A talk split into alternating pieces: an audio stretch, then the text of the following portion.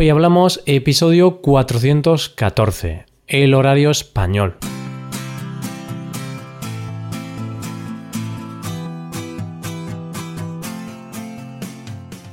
Bienvenido a Hoy Hablamos, el podcast para aprender español cada día. Ya lo sabes, publicamos nuestro podcast de lunes a viernes. Puedes escucharlo en iTunes, en Android o en nuestra página web. Recuerda que en nuestra web tienes disponible la transcripción y las hojas de trabajo de este episodio y de los episodios anteriores. Para acceder a esta transcripción tienes que ser suscriptor premium. Así que si quieres acceder a todo el contenido premium y además quieres apoyar la creación de este podcast, hazte suscriptor premium en hoyhablamos.com. Hola queridos oyentes, ¿qué tal? ¿Cómo va todo? Espero que te esté yendo muy bien, amigo. El episodio de hoy me gusta mucho porque esta es una pregunta que me han hecho muchos estudiantes en los últimos años. ¿Por qué en España comemos tan tarde? ¿Por qué muchos comercios están cerrados a mediodía? ¿Por qué vamos para cama tan tarde? Hoy respondemos todas estas preguntas. Hoy hablamos del horario español.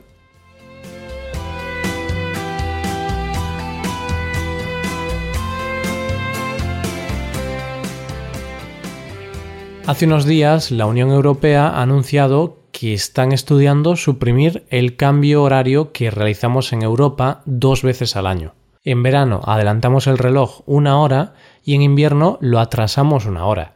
Se supone que este cambio de hora permite ahorrar energía, pero tampoco está muy claro, porque no hay estudios muy concluyentes y si existe un ahorro energético realmente es marginal.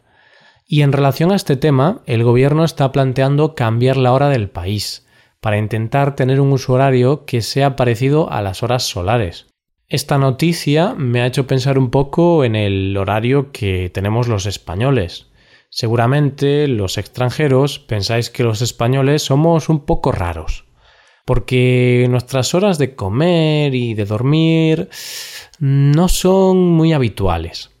Siempre hablo con alumnos de Reino Unido, de Brasil o de Estados Unidos, por poner algún ejemplo, que cenan a las 6 o 7 de la tarde.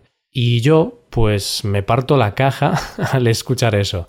Me parto porque en mi caso a las 6 o 7 de la tarde estoy tomando la merienda, estoy tomando el típico bocadillo de chorizo, una merienda muy española, pero nada de cenar. Yo ceno a las 10 de la noche, como la mayoría de los españoles. Otra historia que también me ha contado algún alumno es que vienen a España de vacaciones y quieren ir a una farmacia o quieren ir a un comercio a comprar alguna cosa a las 3 de la tarde, por ejemplo, y se encuentran con que todos o casi todos los comercios están cerrados. Qué vagos son los españoles, pensarán, que se toman dos horas de descanso para echarse una siesta.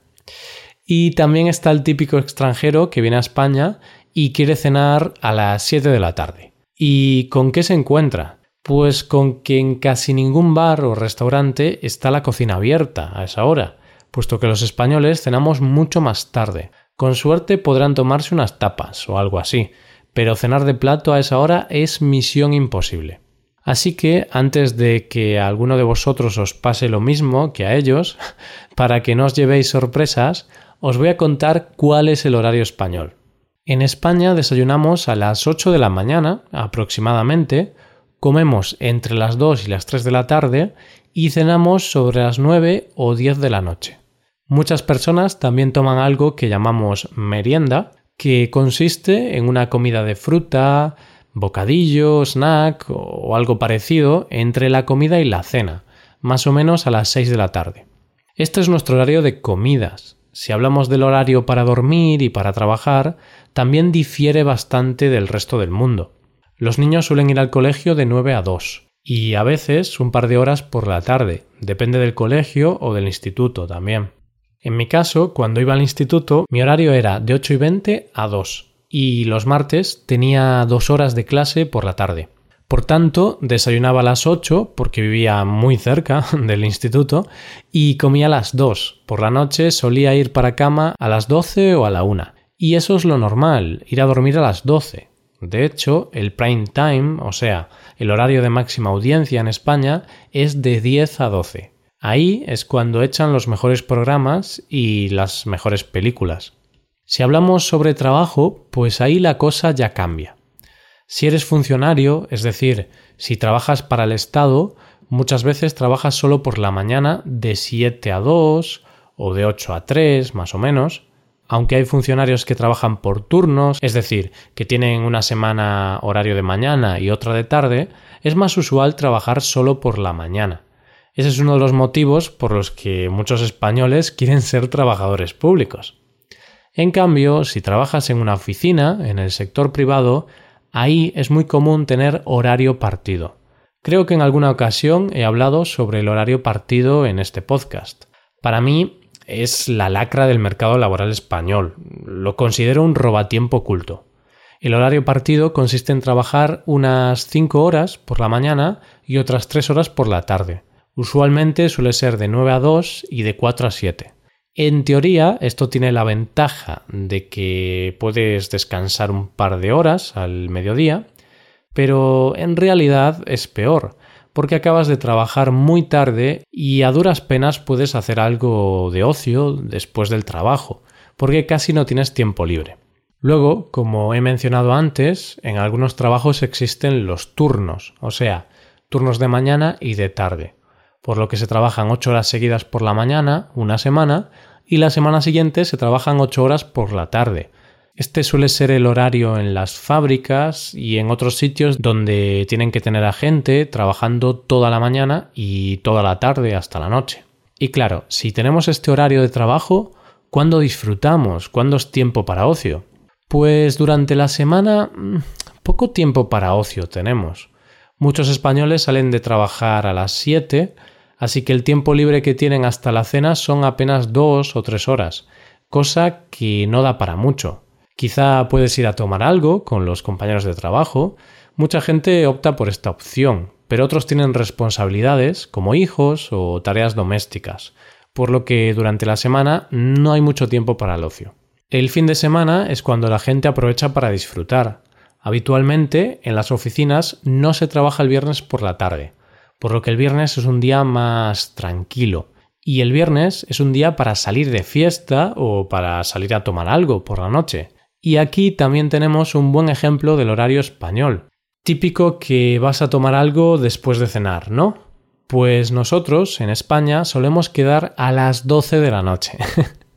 o sea, a medianoche es cuando comenzamos a beber. Es tarde, ¿verdad?